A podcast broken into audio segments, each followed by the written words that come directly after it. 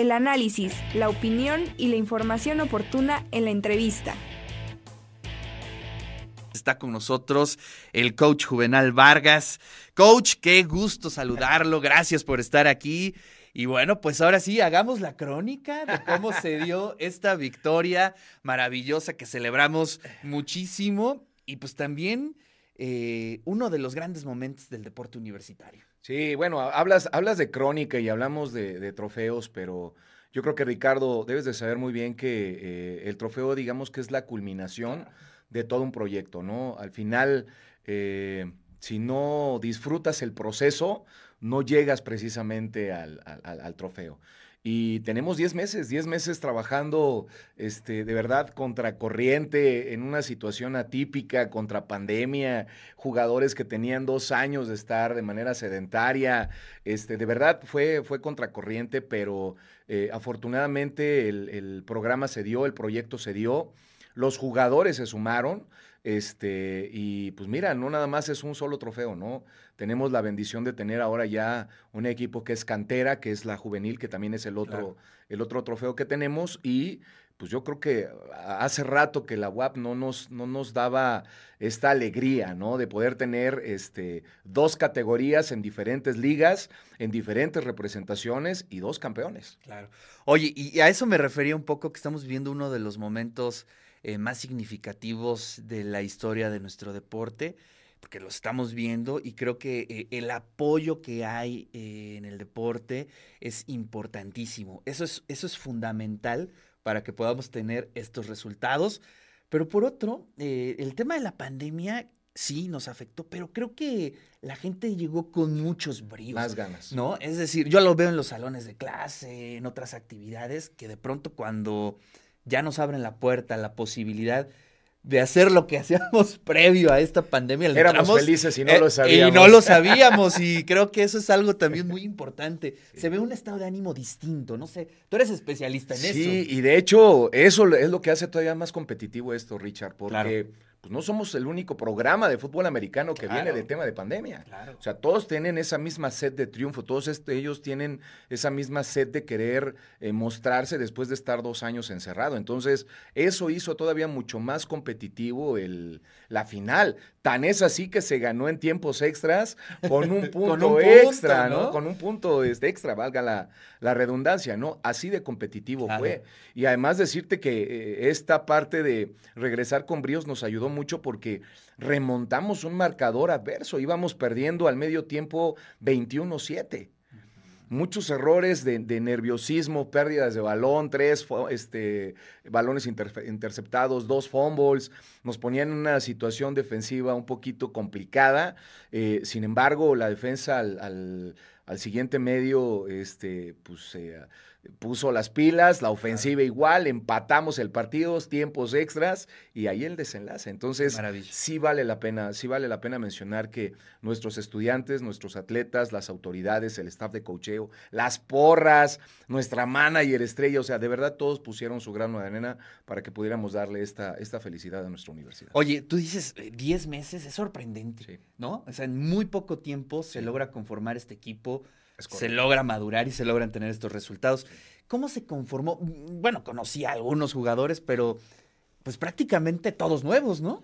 La gran mayoría, fíjate que yo diría más o menos un 50-50%, porque eh, al final este tema de pandemia, los que saltarían de juvenil a intermedia o liga mayor, pues no pasaron su proceso. Entonces, esos dos años o más de dos años los dejaron eh, sin tener esa continuidad de fútbol americano y en el, en el deporte es lo que no usas se pierde. No trabajas la fuerza, la pierdes, no trabajas cualquier capacidad, no la sigues desarrollando, la vas a perder. Imagínate un deporte. Entonces, eh, pues prácticamente fueron todos de, de, de, recién cantera, por así decirlo, porque no había una continuidad con lo, no podíamos salir. Claro. No podíamos salir a las calles. Entonces, fueron 10 meses, pero agrégale eso, Richard, que en esos 10 meses no había un proyecto como tal en el 2021. Claro. o sea, realmente salió en el 2022, en enero, me senté con, con nuestras autoridades, con el maestro Miguel, este, López Serrano, con el maestro Miguel Ramos, con el maestro Charlie, que de verdad ellos y fueron este, cómplices de que esto se pudiera dar. Les platiqué la situación y me dijeron, coach, pues es que normalmente nosotros presupuestamos un año antes. ¿Cómo vamos a sacar este fútbol americano? Y bueno, y el americano que no es nada, nada barato. ¿no? Este maestro, déme oportunidad de ver qué tenemos. ¿Cuántos cascos tenemos? ¿Cuántos shoulders tenemos? Déjeme ver las, las instalaciones, déjeme presentarle el proyecto para ver cómo trabajamos. Y así surgió, ¿eh? De, de, ya en enero fue la plática, en febrero me dijeron, con lo que tienes puedes, salimos. Y sacamos dos categorías infantiles, déjame decirte. Qué maravilla. Este, de mayo a agosto, eh, esta parte donde queremos nutrir lo que decía de la cantera, dos categorías infantiles, dieron buenos resultados para ser niños que en su vida habían agarrado un balón de fútbol americano. Una de las categorías infantiles es la más grande de las infantiles, que salta juvenil. Este trofeo de juvenil. Ocho de mis niños que vienen de esa categoría ya saltaron a la juvenil y ahora ya son campeones, ¿no? Y, de estos chicos, nueve de estos chicos que ahora son de juvenil, saltan a intermedia y de intermedia saltan a Liga Mayor. Entonces ya van con esa, les, les digo, tú te tienes que acostumbrar a ganar. O sea, se vale perder, tenemos que aprender de la ruta, sí, pero también tienes que acostumbrarte a ganar. Tienes que perder para poder ganar. Entonces, primero, ya sabes qué es esto, ya perdiste en Junior Bantam, no nos fue tan bien, perdimos prácticamente todos nuestros partidos, pero mira, el trofeo se dio, ahí está. Oye, siempre dentro de mm, un ciclo, que es, digamos, esta serie de juegos, se van dando historias interesantes, ¿no? Eh, de chicos que de pronto tienen ciertas circunstancias que las logran superar. Em, ¿Qué te pasó en esos 10 meses que quisieras contarle a la audiencia? imagínate de, tener 55 jugadores de Liga Mayor, 55 historias completamente diferentes una con otra, temas de escuela, temas de noviazgo, temas de rupturas, temas familiares. eso es importante. Temas de, hambre, porque también es importante decirle que hay, hay muchos jugadores que, que vienen foráneos y, este, y cómo padecen estos jugadores. Nosotros, eh, con el apoyo incluso también de, de, los mismos jugadores, hacíamos nuestras vaquitas y les regalábamos despensas a, a los jugadores que más lo necesitaban. ¿no? Los papás de las categorías infantiles, les platicábamos la situación y les decíamos, mira, fulanito no tiene para comer, qué posibilidad. No, sí, de repente ya teníamos una despensa enorme, ¿no? Enorme para podérselos dar. De ese tipo de historias. Y yo les decía a los jugadores el, un, un día antes de la final, Ricardo. Yo les decía, todos y cada uno de ustedes tienen una historia que contar. Exacto. Todos tenemos un, eh, hemos batallado contra la adversidad. Hemos hecho algo completamente distinto para poder llegar al día de mañana. Pero ¿qué creen? Mañana es una historia para todos. ¿Cómo quieres que acabe esa historia? ¿Quieres acabar en segundo lugar? Está bien, ya llegaste a la fiesta, ya estás en, el, en, en la parte importante del fútbol americano. ¿Cómo quieres que termine? Claro. ¿Quieres quedar en segundo lugar? ¿O quieres de verdad que toda nuestra historia sea igual para el primer lugar? Qué maravilla. Eso se platicó en el casillero, Richard. porque una adversidad de 14 puntos contra, este, 21 contra 7, perdón, 14 puntos de diferencia, no es fácil remontarla. En una final, contra un equipo que fue campeón en, en, abril de este mismo año, en esta misma categoría, este, y que era un equipo que barría con todos sus, con todos sus equipos, ¿no?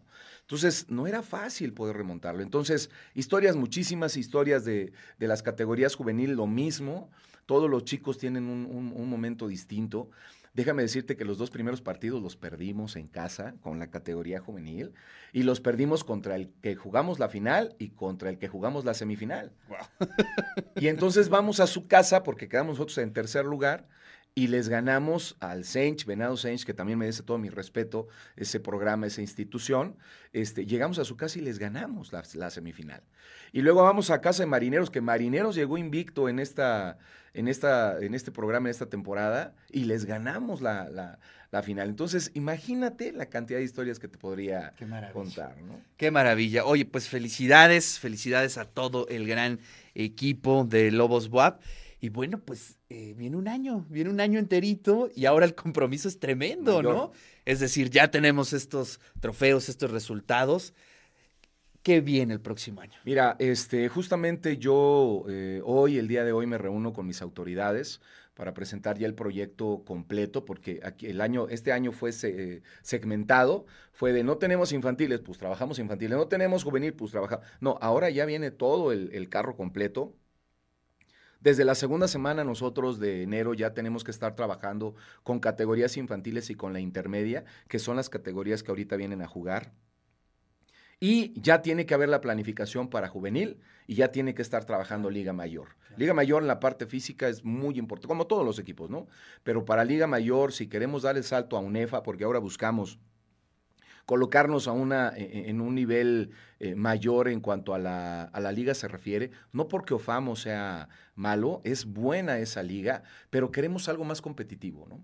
Queremos medirnos con lo mejor del fútbol americano a nivel nacional y lo vamos a encontrar solamente en, en, ONEFA. Entonces, ese es el salto que viene, este, Ricardo. Y algo que es bien importante para mí es eh, la gente con la que me rodé, la gente que apoyó, la gente que creyó en mí y en el proyecto, este, mi staff de coaches, mi manager, que es mi, aparte mi brazo derecho, mi mujer, mi esposa está ahí metida conmigo en el fútbol americano.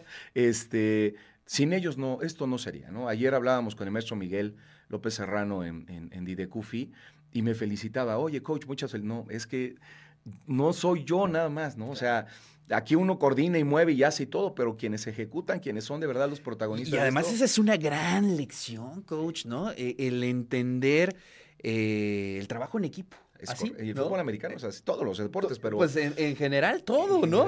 Pero a veces eh, nos cuesta mucho trabajo entender esos conceptos y creo que el practicar este tipo de deportes es altamente formativo. Es correcto. Y creo que eso es algo muy importante para los universitarios. Mucho, y es un deporte de vida. Claro. Yo soy metodólogo en entrenamiento deportivo. Toda mi, mi, mi carrera y mi perfil este, como entrenador tiene esa base, ¿no? Acondicionamiento físico y recreación, diplomados, este, maestrías, coaching y bienestar, este, deporte selectivo, etcétera. Esa es mi formación. Conozco todos los deportes. Claro. En, en, su parte física, en su parte de desarrollo físico. Entonces, el fútbol americano es un deporte de vida es un deporte de, mucha resiliencia, es un deporte de mucha eh, corresponsabilidad, es un deporte que eh, tienes que de verdad saber trabajar con el de al lado, con el de al lado, con el de atrás, con el del frente, confiar en ellos. Si uno de ellos, uno, uno de esos engranes no funciona, no funciona el equipo. Por más que tengas las mejores jugadas, por más que tengas lo que tengas que hacer, no funciona. Oye, y otro elemento que a mí me sorprende del americano es toda la innovación que prácticamente día a día hay. El aspecto tecnológico es tremendo. Creo que no hay otro deporte que, invierta más tecnología, que invierta más en temas de, innovación. Eso es tremendo también. Y, no solo en, la tecnología, Richard, en las jugadas. Sí, sí. sí, sí o sea, de repente son tendencias, ¿no? Claro. Este, y, sales de lo clásico a la tendencia a lo moderno y ya sacas con jugadas, lecturas y ahora ya no ves el balón, ahora ya ves a los jugadores. Los datos. Y los datos, y las estadísticas, el predominio, las tendencias que tienen los propios jugadores. Mira, te, voy a platicar algo que normalmente no sucedía. Nosotros hicimos complicidad con Biblioteca Central. Ah, A ver, cuéntanos, cuéntanos. eso, no lo, eso no lo, ahí está el de juvenil. Ese es el campeonato de juvenil. Qué maravilla. Ahí fue la semifinal contra, contra, contra Cheroques. Ese, esa es la, esa imagen que ven en pantalla es la final de... Fuimos a Veracruz. Además, dos cosas, antes de que se me olvide biblioteca. Esa tiene un, toque muy emotivo porque el coach de Marineros nos hizo de todo para perder. Ah, caray. Ah, no sabes, es que te lo tengo que platicar. sí, sí, sí, claro.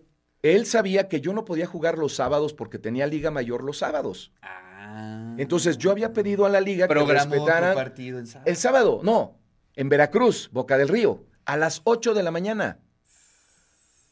¿Saben lo, que tuve, ¿Saben lo que tuvimos que hacer? Viajar a las dos y media de la mañana, pedir los camiones a las dos y media de la mañana y que mis jugadores se fueran dormidos durante el, el viaje, arriesgándonos. Hubo un platina en autopista que nos iba siguiendo, la autopista Jalapa, la vía corta, un platina que nos iba siguiendo, nos quería que nos frenáramos en el carro donde veníamos nosotros, todo el riesgo que corrimos.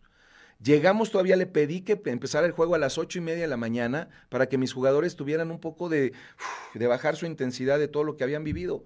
No, quiso.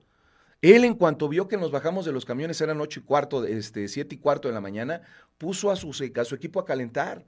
Oye, te estoy pidiendo media hora, vengo desde Puebla. No, coach, a las ocho se juega. Entonces, eso, eso, esas son, esas son las historias, ¿eh? Y ¿sabes qué? Cuando hablé con mis jugadores, les, les hice saber, el coach hizo esto, esto y esto y esto para que nosotros perdamos la final. Ustedes pues deciden. Pues más aprendieron, ¿no? Mira, ahí está el marcador. 22, 22-0. Entonces, fue un equipo que, llegó invicto, ¿no? Entonces, son justamente la parte en donde los coaches tenemos que darle, tomar esa motivación extra. Darle la vuelta de para dar.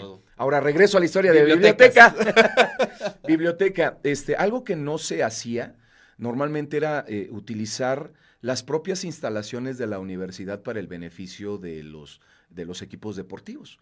Entonces yo hablé con mis autoridades y les dije, oye, pues nosotros tenemos biblioteca tenemos auditorios, tenemos proyectores, tenemos pantallas. Nosotros en fútbol americano, como cualquier otro equipo, necesitamos ver cómo juega mi rival. Claro. Necesito analizar mis errores. ¿Por qué no me prestan un área de biblioteca? Oye, sí, ¿por qué no vas a biblioteca? Entonces fuimos a Biblioteca Central, hablamos con el, con el maestro responsable. Avendaño. Avendaño, este, nos canalizó con... Con René. Con, no, con este, Sharon se llama, porque es la que maneja las aulas ahí, todo esto. Y Sharon nos dijo, tenemos el aula naranja, que caben 30 personas por el tema de pandemia, más, pero ahorita 30, tiene proyector, no sé y entramos y era, wow, ¿no? De verdad, o sea, es, es increíble saber que tenemos unas instalaciones de primer nivel que no aprovechamos. Entonces, todos los lunes, Richard, teníamos scout. Sesión todos los lunes, todos los lunes de cada partido durante 10 semanas consecutivas, estuvimos metiéndonos a la sala naranja, al salón naranja, para estar viendo el scout de nosotros, los errores que tuvimos un partido anterior y del equipo contra el que íbamos. Y entonces estaba defensa, primero, defensa entraba primero, yo era el coordinador defensivo, mis coaches y mis jugadores, las anotaciones, mire, este jugador se para así, este se mueve así, cuando entra este es coreback, cuando entra este es este coreback corredor, tenemos hacíamos el análisis. Salíamos a la hora y entraba a la siguiente hora ofensiva. Entonces, también es una parte de haberle invertido tiempo en instalaciones propias de la universidad. Entonces, situaciones como la alberca nos sirven, situaciones de los gimnasios nos sirven, todo eso, ahí es donde les doy el tip a mis compañeros, colegas de entrenadores de la UAP, tenemos que aprovechar las propias instalaciones de la UAP para el beneficio de nosotros. Y ahora con el laboratorio que ya tenemos, el laboratorio, imagínate, el laboratorio ya que tenemos deportivo para el análisis de nuestros atletas de alto rendimiento, todavía mejor. Maravilloso, pues felicidades. muchas muchísimas gracias. Y qué bueno que nos cuentas los pormenores, que eso es algo que a veces no se ve, no, no, tenemos, no lo tenemos en cuenta, ¿no?